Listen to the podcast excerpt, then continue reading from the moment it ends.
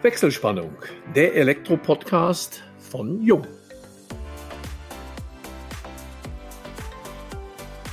Hallo und herzlich willkommen zu unserem heutigen Jung-Podcast mit der Überschrift Mut zum Risiko oder eiskalte Berechnung. Wenn man mit 28 Jahren den Weg in die Selbstständigkeit geht und einen Elektrofachbetrieb gründet, muss man von seinen eigenen Fähigkeiten überzeugt sein.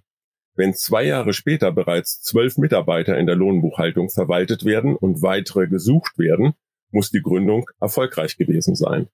Darüber sprechen wir mit Sascha Müller. Er ist Inhaber der Müller Elektrik in Heisenbach.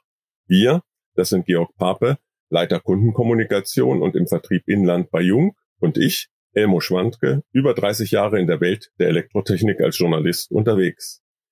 Ja, herzlich willkommen, Sascha. Ja, hallo. Schöne Grüße, Georg, ins Sauerland.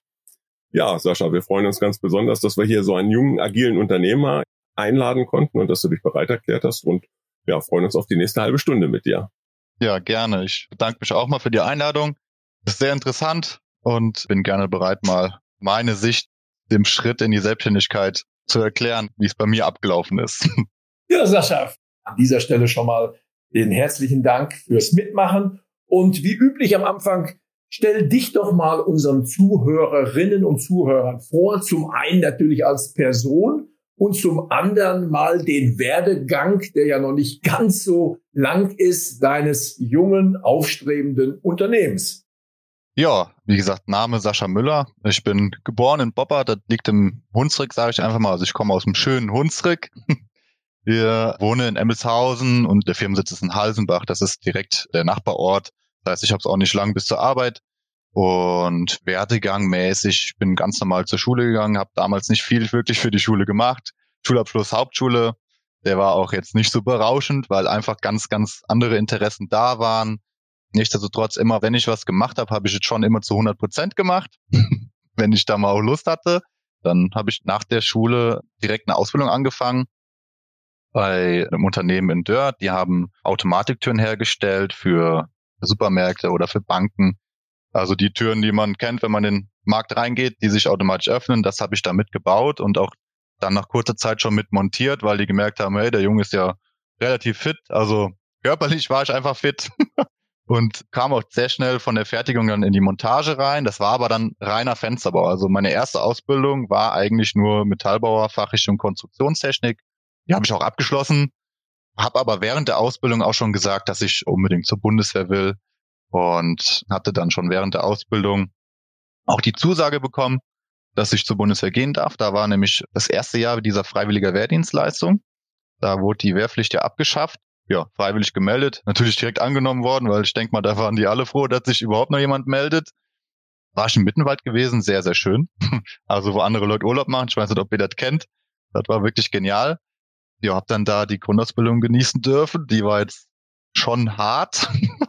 Und danach der Grundausbildung ging es dann auch weiter. Die normale Einheit sollte dann ins Büro gesteckt werden. Das ist auch eigentlich jetzt ganz lustig zu der Selbstständigkeit jetzt, weil aktuell bin ich nur noch im Büro. Aber zu der Zeit habe ich gesagt, nee, also Büro habe ich überhaupt keine Lust drauf weil ich muss irgendwas machen. Ich muss einfach irgendwas machen, weil ich von Anfang an oder auch von klein auf schon handwerklich immer tätig war. Mein Vater hat zum Beispiel auch einen Elektrobetrieb, der ist auch gar nicht so weit weg von meinem und war dann auch schon von Kind auf immer unterwegs, mit meinem Vater auch schon auf den Baustellen. Das heißt, immer wenn ich dann Ferien hatte, dieses, ja, so, du willst das verdienen, dann kommst du mit in die Firma, dann verdienst du auch bisschen was und lernst noch was, ne? Genau, also dann war ich dann erstmal im Büro bei der Bundeswehr, dann war das aber nichts für mich, habe ich den Leuten auch schnell gesagt, zu meinem damaligen Chef, zu dem Hauptmann dann, dass ich gerne hier doch was anderes machen möchte. Durfte dann, ja, oder hatte einfach die Chance, dass mir zwei Stellen vorgeschlagen wurden. Einmal Kfz Instandhaltung. Ich kann mit Autos nichts anfangen, also für mich ist das nichts. Dann habe ich gesagt, nee, nee, das ist schon mal gar nichts. Oder halt Taucher. Da habe ich gesagt, ja, Taucher. Hört sich auf jeden Fall mal besser an, als was mit Autos zu machen. Dann habe ich für einen ganz kurzen Moment überlegt, habe mir gedacht, okay, Moment, damals bist du mit deinem Vater ja mal auch getaucht. Mein Vater war damals Sporttaucher, also als Hobby. Und da habe ich ja gut, komm, dann mache ich das einfach. Ne? Ja, und dann habe ich da die Ausbildung zum Taucher gemacht, war wirklich genial. Ich wäre eigentlich auch da geblieben, wenn die Gruppe nicht aufgelöst worden wäre, zumindest mal in dem Standort. War eine richtig geile Zeit. Ausbildungsmäßig war es dann sag ich mal, nochmal einen Ticken schwieriger als in der Grundausbildung. Also das wird einem nicht geschenkt, den Titel Taucher da zu sein bei der Bundeswehr. Ich war nicht lange bei der Bundeswehr, ein Jahr, dann wurde die Gruppe aufgelöst und danach war die Frage, was machst du jetzt? Ne? Also ich wollte dann auch nichts anderes machen mehr bei der Bundeswehr. Das war auch so der Stolz, so der eigene Stolz. Okay, du warst jetzt oder du bist Taucher bei der Bundeswehr, du kannst jetzt nicht einfach wieder ins Büro gehen. Da lacht dich ja auch jeder aus. Nee, nee, das kommt auf gar keinen Fall in Frage. Einmal deswegen schon und alles andere war einfach nichts für mich. Das ist nicht meine Welt. Außer man ist halt in einer spezielleren Einheit und kann wirklich interessante Sachen machen für mich jetzt einfach. Ne? Ja, und dann kam ich schon von der Bundeswehr zurück, habe dann also direkt auch eine Stelle gehabt bei einem ehemaligen Mitarbeiter von meinem damaligen Lehrbetrieb. Der hat dann gesagt, Sascha, wenn du von der Bundeswehr wieder zurückkommst, ich stelle dich direkt ein. Der hat sich in der Zeit selbstständig gemacht. Das war dann halt als Fenstermonteur. Da habe ich aber schnell gemerkt, nee, nee, das ist nichts mehr für mich, diese Montage, zumindest mal immer weg sein. Und dann habe ich mit meinem Vater halt oft gequatscht und er hat dann gemeint, ja, wenn du Lust hast und einen Job brauchst, dann komm doch einfach zu mir, weil wie gesagt, er hat halt einen Elektrobetrieb in Bobbert ist das. Vielleicht sagt das euch ja was. Ja, ja, sicher. Mhm. Und dann habe ich da angefangen als Elektrohelfer und irgendwie lag's mir. Also ich weiß nicht, ich habe direkt alles halt verstanden, wahrscheinlich auch, weil ich schon damals als Kind und Jugendlicher mit meinem Vater mitgefahren bin auf die Baustelle. Also ich wusste schon, wie ich, ich sag mal, die Leitung zu legen habe oder halt auch den Plan zu lesen, nachdem man es mir einmal halt erklärt hatte. Und dann habe ich gesagt, ja cool, das macht dir echt Laune. Ne? Da haben wir nämlich in einem großen Industriebetrieb hier in der Nähe eine Halle gebaut. Und das fand ich wirklich genial. Also da ist man auch mit dem Steiger rumgefahren und hin und her und das war wirklich cool. Dann habe ich gesagt, weißt du was, Vater, ich habe eigentlich Lust noch auf eine Ausbildung, weil mir der Beruf einfach so viel Spaß gemacht hat. Also im Gegensatz zu meiner ersten Ausbildung. Und 2014 habe ich dann meine Ausbildung, also die zweite Ausbildung dann gemacht zum Elektroniker, war dann Fachrichtung Energie- und Gebäudetechnik. Und mir war aber auch schon direkt klar, ich muss mein eigenes Ding machen. Also so bin ich einfach. Ich muss mein eigenes Ding machen, nicht weil ich denke, was andere machen ist schlecht, sondern ich war immer schon einer, der in vielen Sachen immer in Alleingang gemacht hat. und ja, habe ich die Ausbildung gemacht und mir wurde dann, wie gesagt, schnell bewusst, dass ich nicht den Betrieb vom Vater übernehmen werde, also zumindest mal die Anteile. Das will ich auch nicht, das werde ich auch in Zukunft nicht wollen, sondern dass ich einfach mein eigenes Ding mache, auch wenn es hier in der Nähe ist. 2018 war dann die Ausbildung vorbei. Habe dann auch direkt mit Meister angefangen. Glücklicherweise darf man das ja jetzt. Und dann habe ich mit dem Teil 1 und 2 angefangen, also dem fachbezogenen Teil. Auch während der Ausbildung fiel mir das schon relativ leicht alles. Wahrscheinlich auch, weil ich einfach älter war und mich mal interessiert habe für die Schule, ne, was ich halt vorher nicht gemacht habe. Ja, Sascha, für dich stand aber schon während der Ausbildung zum Elektromeister dann fest oder auch vorher schon, dass du auf jeden Fall in die Selbstständigkeit dann gehen würdest im Anschluss. Ja, dann schon vorher fest. Du hast dich selbstständig gemacht im Jahr 2020. Wie bringt man den Mut auf? Das war ja die Zeit der Corona-Pandemie. War das vorher schon so weit geplant, dass du es gar nicht mehr hättest blocken können oder war dir das, sage ich mal salopp besprochen, egal? So ein bisschen beides. Also ich wusste genau, worauf ich mich einlasse, weil ich halt auch mir auch den Markt angeguckt habe, wie aktuell so die Marktsituation ist. Und das war jetzt auch keine Planung von einem Jahr, das war wirklich eine Planung von mehreren Jahren. Ich hatte das immer im Kopf gehabt, ja, ich mache es auf jeden Fall. Wann? Auf jeden Fall nach dem Meister. Aber wie ich es jetzt mache, war mir dann eigentlich auch egal, weil ich hatte halt schon auch einen Kundenkreis mir in der Zeit schon aufgebaut, so wie es jeder andere Handwerker auch macht und hab's einfach gemacht. Das war eigentlich so eher auch so der Startschuss dann für mich. Während dem Meisterkurs lernt man sich natürlich kennen, man bildet Freundschaften und so weiter und einer davon, der Sebastian Schulze, grüße dich, der hört doch wahrscheinlich sich das dann an. Mit dem war ich halt wirklich sehr, sehr gut befreundet und ich habe während dem Meister schon gesagt, Sebastian, nach dem Meister mache ich mich selbstständig, du fängst bei mir an. Ja, und so haben wir das auch gemacht. Ich habe mich dann hier selbstständig gemacht und das war auch so für mich so nochmal ein großes Stück Sicherheit. Im Sinne von, hey, ich stehe da nicht alleine da, sondern hätte halt direkt wirklich einen vernünftigen Kerl an meiner Seite, mit dem man wirklich gut schaffen kann. Und das war dann auch im Prinzip für mich dann so, ich mach's einfach. Und das Interessante ist ja, dass du zwei Jahre später schon zwölf Mitarbeiter hast. Das heißt, so der klassische deutsche Durchschnittsbetrieb von der Größe her schon bist. Das ist erstaunlich, zumal ja auch alle über Fachkräftemangel klagen. War das schon so geplant, dass du den Mitarbeiterstamm von Anfang an kontinuierlich rasch ausbauen würdest oder wie hat sich das überhaupt ergeben? Nee, also ich habe immer gesagt und auch ganz viele Leute haben mir gesagt, Sascha, bleib, solange du kannst, klein, dann hast du am wenigsten Stress und so weiter. Ich dachte, ja, ja, klar. So wie man als junger Kerl sich natürlich nichts sagen lassen will. Sie hatten schon recht damit, die Leute, die mir das gesagt haben. Wobei ich das ein bisschen anders sehe halt. Und das hat sich wirklich einfach so ergeben, dass ich die Leute gefunden habe. Also waren auch immer Zufälle in erster Linie. Und natürlich, weil ich auch viele Leute kenne hier in dem ganzen Kreis. Und ich bin halt sehr aktiv auf Social Media, Instagram, wobei ich das jetzt echt schleifen gelassen habe, weil einfach die Firma so schnell jetzt gewachsen ist. Da hatte ich wirklich keine Zeit mehr, da nochmal mich darum zu kümmern. Und das war eigentlich wirklich so ein Startschuss für die Mitarbeitergewinnung, so dieses Social Media und einfach, dass man mich kennt und ich einfach viele Leute kenne. Ich wollte das gar nicht auch so. Ich habe immer gesagt, guck mal, wenn ich jetzt noch einen mit dabei habe, noch einen Meister oder wegen mir halt auch einen Gesellen, dann reicht mir das auch. Das reicht doch theoretisch. Aber dann habe ich irgendwie schnell gemerkt, hey, weil mir das auch am Anfang sehr über den Kopf gestiegen ist mit Büro, was ich sehr unterschätzt habe, also wirklich sehr. Das ist unfassbar, was das für ein Aufwand alles ist. Nur im Büro. Ich bin teilweise jetzt aktuell 14, 15, 16 Stunden nur im Büro und gefühlt komme ich nach Hause und denke mir, ja, heute hast du irgendwie gar nichts gemacht, ne? das ist schon Wahnsinn.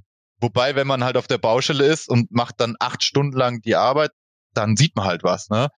Ist auch ein bisschen leichter, sich zu motivieren. Ja, aber auf jeden Fall mir das einfach zu viel geworden, gerade am Anfang und auch zu viel, viel zu viele Baustellen angenommen. Und ich habe einfach gesagt, weil ich irgendwie so ein Typ bin auch, und das musste ich auch lernen und bin immer noch das am versuchen zu lernen. Ich kann schlecht Nein sagen und will immer jedem alles recht machen, aber das geht gar nicht. Und das habe ich halt am Anfang gemacht, ne? Ja, Sascha, kannst du mal kommen? Ja, klar. Dann hier wieder, ja, hier das und das. Ja, klar, kann ich alles machen, ne? Kann ich ja auch, aber wann? Ja, das ist ja auch die Planung selber, ist ja auch die Gründung. Also ich ziehe den Hut davor mit 28, da sind ja viele junge Leute noch zu Hause bei den Eltern und du machst dich selbstständig. Hattest du denn direkt Räumlichkeiten oder habt ihr in den ersten Monaten aus dem Bulli rausgelebt? Also sowas ist ja sicherlich das Erste, was man braucht, ein ordentliches Fahrzeug. Da kommt man schnell dran. Wie können sich das unsere Zuhörerinnen und Zuhörer vorstellen? Die Aufträge musst du ja auch annehmen. Du musst womöglich Ausschreibungen tätigen und einiges mehr. Das ist ja eben die Büroarbeit, die dazugehört. Ja, also Räumlichkeiten hatte ich schon vorher gehabt. Das habe ich schon relativ lang geplant. Das heißt, ich hatte schon ein halbes Jahr lang vorher eine Teilhalle, also mit einem Freund von mir, der auch selbstständig ist, der ist Fensterbauer, habe ich ihm gesagt, hör zu, ich will mich auch selbstständig machen. Hast du noch ein bisschen Platz für mich in deiner Halle? Und er gesagt, ja klar, dann habe ich mich quasi untergemietet, dann da ein Büro reingebaut und halt Lager, relativ klein. Ja, und so hat sich das dann entwickelt, dass es halt auch immer größer wurde. Und ja, am Anfang mit den ganzen Ausschreibungen also Werbung habe ich viel gemacht über Social Media einfach, wo dann echt sau viel Nachfrage kam. Also unfassbar. Also ich sage auch immer zu den Leuten, unterschätzt das nicht, weil die Leute, die jetzt bauen, sind genau in meinem Alter. Das war halt zum Beispiel auch mein Glück. Das haben sehr viele Freunde von mir gebaut, wo ich dann direkt schon was machen konnte. Ne? Und dann, sobald einmal ein Auto dann da steht, ja, guck mal hier, der Müller, ja, ja, okay, rufst du dem an. Ja, hat sich einfach halt so entwickelt. Ich muss aber auch sagen, wir sind jetzt hier auch auf dem Land. Das heißt, nicht in der Stadt, wo es keine Ahnung, 20 Elektrobetriebe sind. Ne? Das heißt, es gab sowieso nicht so viel Auswahl hier. Und das ist auch das, was ich halt in meiner Planung mit berücksichtigt habe einfach. Und mir war schon bewusst, dass ich gar nicht so viel Werbung machen muss, was jetzt nicht heißt, dass ich nicht gemacht habe. Ich habe sehr viel Werbung gemacht am Anfang. Und dann habe ich auch schnell gemerkt, Moment, du hast jetzt zu viel Werbung gemacht, jetzt muss ich jedem absagen. Und ich habe die Leute auch dann abgesagt, habe Entschuldigung, ich kann es nicht annehmen. Ich kann es nicht. Habe auch immer wieder die Unternehmen hier in der Nähe dann auch weiterempfohlen. Also das ist mir auch sehr, sehr wichtig dass wir uns ja nicht alle gegenseitig in den Arsch treten. Das muss ja nicht sein. Ja, und so hat sich das einfach entwickelt. Also ein Auto hatte ich dann auch gehabt, wurde mir auch ein bisschen geholfen von der Firma in Waldesch, vom Herr Ports, falls er das mal hört. Dankeschön. der hat mich sehr stark unterstützt. Von dem habe ich zum Beispiel auch direkt, ja, also ein Vito halt gebraucht gekauft. Er hat eine Riesenfirma, der hat, ich glaube, 120 Vitos oder so. Und das war halt dann auch so wirklich einfach Glück. Und so kam ich leichter an mein Auto mit Regal, also alles tipptopp. Und dann habe ich immer nach und nach alles halt gekauft. Also mir war wichtig, dass ich keine Schulden habe mit der Firma. Ich habe nichts finanziert, das war mir sehr wichtig, weil ich einfach auch gesagt habe, hey, ich bin ja sowieso so klein, also sind ja nur zwei Leute. Wenn ich was brauche, dann kaufe ich's. Wenn ich mir nicht leisten kann, dann kann ich es mir nicht leisten. Dann muss ich halt noch ein bisschen warten. Aber ist doch eher ungewöhnlich. Also gerade bei einer Geschäftsgründung gibt es doch diese berühmten Jungunternehmerkredite und der Zinssatz ist ja nun zumindest bis dato relativ niedrig. Insofern, das ehrt dich natürlich, aber ist es wirklich wirtschaftlich klug, unternehmerisch klug, immer erst zu warten, bis man halt die liquiden Mittel hat? Also am Anfang war das ja so bei mir. Also ich habe ja nicht viel gebraucht. Ich hatte schon sehr viel Werkzeug. Also ich habe mir immer nach und nach, also schon vor der Selbstständigkeit, mir schon mein Werkzeug zusammengekauft und eigentlich die große Investition war nur noch das Auto und die Messgeräte, die man halt braucht für die Zulassung beim Energieversorger. Aber mir hat auch mal einer gesagt, auch der Ports war das, der mich da ein bisschen unterstützt hat. Und er hat gesagt, Sascha, der beste Kredit, den man haben kann, ist, wenn man keinen hat. Es ist vielleicht nicht unbedingt immer schlauer, also bei so kleineren Sachen jetzt, ne? Also ich bräuchte demnächst irgendwann auch noch einen Hänger. Den würde ich mir jetzt nicht finanzieren, weil die Summe, das passt einfach nicht zum Verhältnis. Jetzt ein neues Auto, ja, da kann man mal drüber quatschen. Aber habe ich bis jetzt nie so gemacht. Ich habe immer alles gekauft, wenn ich's hatte und hat bis jetzt einwandfrei funktioniert. Du hattest gesagt, dass du sehr viel Werbung gemacht hast in der Anfangsphase, ja auch über die Social Media Kanäle. Hast du dort Anzeigen geschaltet oder einfach nur in Anführungsstrichen gepostet? Beides. Also gepostet und dann auch einfach auch zum Testen mal die Beiträge beworben. Und das ist schon Wahnsinn, wie viele Leute man dann erreicht. Also je mehr Geld man zahlt, desto größer ist einfach die Reichweite. Ich glaube, ein Beitrag hatte dann, was jetzt für mich sehr viel war, 6000 Leute erreicht. Im Gegensatz halt zu, ja, ich sag mal 100 oder so. Da habe ich gedacht, wow, guck mal hier, das bringt schon was. Also ich bin auch der Meinung, ich habe das auch mal in der Zeitung mal probiert, ohne das jetzt schlecht zu reden. Aber Zeitung, das ist interessant zum Beispiel für Unternehmen, die jetzt eine Ausbildungsstelle zu vergeben haben, weil wer liest die Zeitung? Nicht die jungen Leute, aber die Eltern. Und die sagen dann hier, so war es auch bei mir. Jung, guck mal hier, die haben da eine Stelle zu vergeben, Ausbildungsstelle, bewirb dich mal. Für Ausbildungsstellen, so finde ich Zeitung okay, aber den Rest würde ich in meiner Sicht gerade für den Anfang viel Social Media machen und halt auch gucken, wen man auch ansprechen will. Das ist ja auch wieder so eine Sache, ne? Ja, du kannst ja das qualifizieren. Genau, richtig, ja. Bei den Bewerbern, welche Zielgruppen du haben willst, Alter, Geschlecht und all die Dinge. Auf welchen Kanälen hast du Werbung geschaltet dann? Facebook und Instagram. Auch eigene Anzeigen dann oder nur die Beiträge beworben? Eine eigene Anzeigengestaltung kannst du ja auch machen, inklusive Videos. Nee, nee, habe ich nicht gemacht. Finde ich aber cool. Ja, von mir mal eine Frage, weil gerade, also ich bin jetzt selber, ich oute mich jetzt, kein Instagrammer, habe auch keinen Facebook-Account. Wo ist da der Übergang? Das ist klar, man teasert die Leute an, man füttert die potenziellen Bauherren an, aber irgendwann geht's ja dann ins konkrete Angebot. KNX ist eurem Unternehmen nicht fremd. Das heißt, wenn ich dann eine Haus, eine Wohnung mit KNX ausstatte, da reden wir ja ziemlich schnell auch über Eurosummen, die deutlich vierstellig, womöglich auch schon fünfstellig sind. Ist es wirklich so, dass wenn man über dieses Netzwerk, sagen wir mal Instagram, auf sich aufmerksam macht, dass dann auch wirklich nicht zurückgeschreckt wird? Wie gehst du damit um, wenn jemand eben auf dem Kanal an euch herantritt? Also die meisten haben dann immer angerufen. Gerade wenn es darum geht, im Neubau mit Smart Home, wie du auch schon gesagt hast, das sind ja wirklich Summen, das ist ja dann schon was Hohes. Und dann ist der Kontakt halt immer als erstes per Telefon gewesen. Ich habe den Leuten an, die mir dann geschrieben haben, so und so kannst du mir auch vielleicht mal ein Angebot machen. Habe ich gesagt, klar, natürlich, ruf an, schreib mir eine E-Mail, schick mir die Pläne zu und so weiter. Ne? Klar, also ganz viele, wie du auch gesagt hast, denken dann, boah, guck mal hier, das ist ja echt eine Summe. Ne? Aber also erstens kann man ja die Entscheidung des Kunden sowieso nicht wegnehmen. Zweitens finde ich, man sollte immer die Vorteile mal erklären. Auch für später halt im Sinne von, wie erweiterbar das ist. Also immer die Vorteile erwähnen, einfach, ne, was viele halt nicht machen. Es gibt auch viele, die können es zwar, aber die können es einfach auch nicht erklären, was überhaupt alles möglich ist. Also meine Erfahrung ist, die Kunden, die KNX haben wollen, die befassen sich damit ja auch schon ein bisschen. Und wenn man denen dann noch irgendeinen Vorteil erklärt, den die noch nicht wussten, dann ist die Begeisterung schon groß. Der Preis bei solchen Kunden spielt nicht unbedingt die bedeutendste Rolle. Zumindest mal habe ich jetzt so die Erfahrung gemacht. Nein, ist ja so, es ist es ja auch wert. Genau. Ich will das nicht schmälern, dass eine zukunftsträchtige, intelligente Installation ihr Geld wert ist, da brauchen wir gar nicht drüber diskutieren. Das ist so. Die Elektroinstallation für dreieinhalbtausend Euro, die es vielleicht früher mal gab, mit viel zu wenig Steckdosen, mit viel zu wenig Schaltern um mal ein bisschen Werbung zu machen, die ist passé.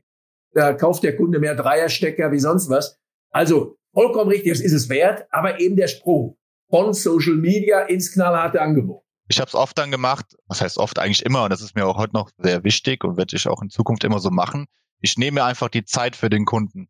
Selbst wenn ich den Auftrag nicht kriege, das habe ich von Anfang an gemacht. Natürlich ist es sehr ärgerlich, wenn man es nicht bekommt, weil einfach sehr viel Stunden an Planung da drauf gehen gerade am Anfang sehr schwierig, weil eigentlich musst du ja schaffen, damit Geld reinkommt, aber du musst halt eben auch planen und Rechnung schreiben und so weiter.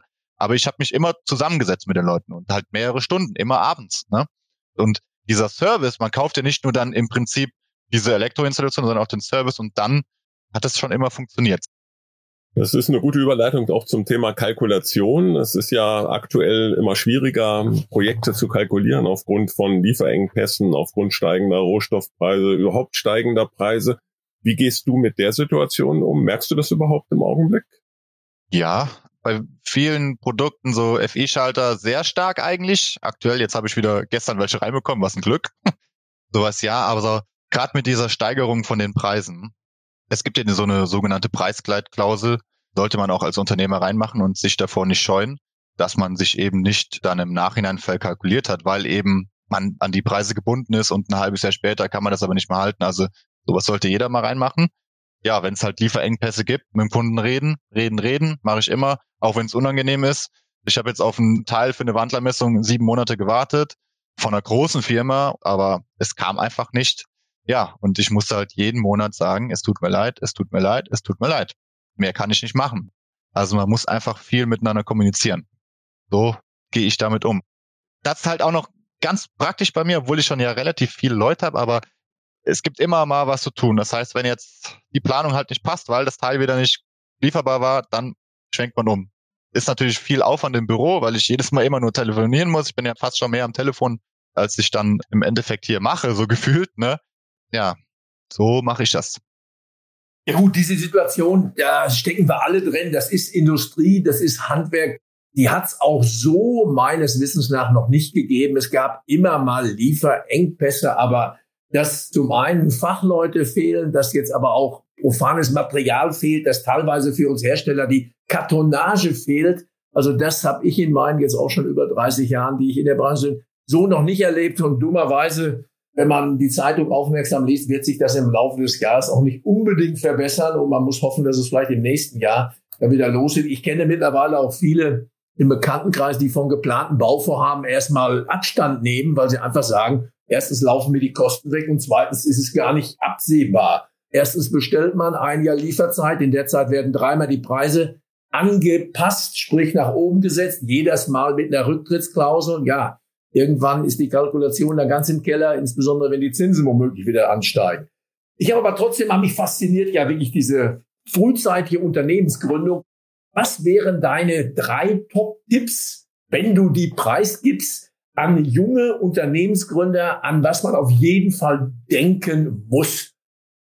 Ich war immer schon so eingestellt, man muss einfach mal machen. Wenn man an was glaubt und da voll und ganz hintersteht, dann soll man es machen. Natürlich nicht unüberlegt, also schon mal gucken, okay, erstens, was brauche ich überhaupt alles? Also schon informieren. Bücher würde ich jetzt nicht sagen, weil ein kleines Beispiel, ich habe zum Beispiel nach dem Meister noch den Betriebswirt gemacht und im Endeffekt muss ich aber sagen, nachdem ich mich selbstständig gemacht habe, konnte ich davon gefühlt nichts anwenden hier. Es hat mir einfach nichts gebracht. Deswegen, man muss einfach hinter seiner Idee stehen, engagiert sein, klar, natürlich, sonst funktioniert's nicht, gell? Und einfach machen, machen und nicht aufgeben. Bloß nicht aufgeben, weil es kommen Tage, viele Tage, auch heute noch, ist ja noch gar nicht so lange her bei mir, wo ich denke, mein Gott, warum, warum, warum, ne? Aber das ist halt einfach so. Also das Leben muss weitergehen und wenn man sich selbstständig machen möchte, probiert's aus. Solange man sich jetzt, bin ich der Meinung, nicht hochverschuldet am Anfang, kann ja nicht viel schiefgehen. Also wir haben auch das Glück bei uns in der Branche, man braucht ja gar nicht so viel ich sag mal, nicht jetzt so viel wie jetzt ein Schreiner. Der Schreiner braucht ja keine Ahnung, wie viel Maschinen. Der hatte ja schon 150.000 Euro, wahrscheinlich schon weit mehr investieren müssen, um erstmal loszulegen. Das war auch immer so, wo ich gedacht habe, mein Gott, was soll denn schon schiefgehen? Was soll denn schon schiefgehen? Ich mach einfach. Hast du einen Plan B? Ja, viele, ja. So nach dem Motto, wenn bis zu dem Datum irgendwo nichts funktioniert, dann gehe ich wieder zurück zum Vater, zum Fensterbauer. Gab sowas? Ja, mein Plan B war mal tatsächlich, es war eine Stelle ausgeschrieben, hier bei Würth war das, so ein Sprecher für die Werkzeuge von denen. Und da ich gedacht, als ich das dann gelesen habe, ich dachte, guck mal hier, sowas wäre eigentlich auch mein Ding. Ich rede gerne, ich rede gerne viel und Och. Ja, ja, doch, genau. Kann gut Dinge erklären, auch wenn es manchmal abschweift davon. Und dann habe ich gedacht, ja, das wäre eigentlich interessant. Das wäre aber auch wieder was Neues gewesen. Also ich hätte jetzt nicht unbedingt gesagt, ich gehe wieder zurück zum Vater, weil das wäre nicht mein Ding gewesen. Dann ist halt auch so, guck mal hier, hat nicht geklappt, kommt er zurück nee, lass mal stecken, auf gar keinen Fall. ja, gut. Ich würde gern vom Plan B wieder zum Plan A kommen, wenn du in die Zukunft schaust. Welche Erwartungen hast du für dich, für dein Unternehmen vielleicht auf die kommenden fünf oder zehn Jahre bezogen? Die Erwartung ist einfach, dass wir jetzt kommen ja nächsten Monat meine beiden Auszubildenden, also ich habe direkt zwei geholt, weil ich einfach auch zwei bekommen habe und da sehe ich einfach in Zukunft will ich halt einfach, das sage ich auch jedem, der bei mir anfängt, ich will, dass wir hier eine geile Zeit haben. Wir machen vernünftige Arbeit. Wir wollen hier alle miteinander Spaß auch haben. Das darf man nie vergessen.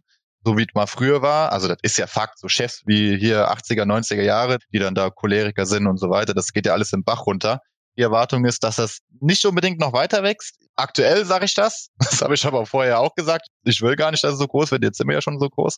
Dass wir einfach wirklich eine coole Zeit haben, coole Projekte machen dürfen, ja, was soll ich sagen? Die Erwartung ist einfach, dass es so weitergeht wie bis jetzt. Also mir macht das alles Spaß und den Leuten auch. Zumindest mal sagen sie es mir so. ja, und hoffentlich wird es nicht so eine allzu schwierige Zeit noch werden für uns Handwerker. Das wird kommen, bin ich mir relativ sicher. Aber dass man nicht so viel einbüßen muss. Eigentlich habe ich gar nicht so eine Erwartung halt im Sinne, wo ich sagen würde, in zehn Jahren oder in fünf Jahren will ich jetzt 20 Leute haben und dann lehne ich die Füße hoch. Das ist nicht mein Ding. Ja, machst doch nicht den Eindruck, ich muss jetzt den Elmo mal abgrätschen. Er hat recht wir sind schon wieder am Ende angelangt, aber ich lasse dich, Sascha, nicht aus dem Podcast, ehe du uns nicht ein bisschen was über deine Hobbys erzählt hast. Die Frage natürlich, ist überhaupt noch Zeit für Hobbys? ist dein Unternehmen dein Hobby? Wie sieht's mit der Freizeit aus?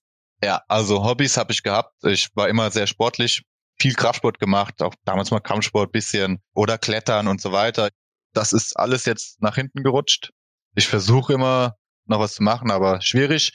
Also Hobbys aktuell ist eigentlich auch noch mein Kraftsport, wenn ich denn mal dazu komme, was aber äh, aktuell nicht der Fall ist. Ich glaube, ich war vor vier Monaten das letzte Mal trainieren. Das zweite Hobby, was jetzt mehr aktuell ist, ich war halt Motorrad noch, hab drei Motorräder, ich kaufe immer und kann die nicht verkaufen. Das heißt, ich behalte die einfach. Ich habe halt das Glück, dass ich mein Lager hier habe. Die stehen dann immer hier draußen rum. ich verkaufe die aber nicht. Ich will das einfach immer behalten. Das heißt, ich fahre Motorrad. Das ist so das aktuellste Hobby, was ich noch ausführen kann. Liegt aber auch daran, weil ich mit Motorrad von zu Hause bis zur Arbeit fahren kann. also hobbymäßig ist schwierig. Das muss man auch allen sagen, die mal den Schritt gehen wollen.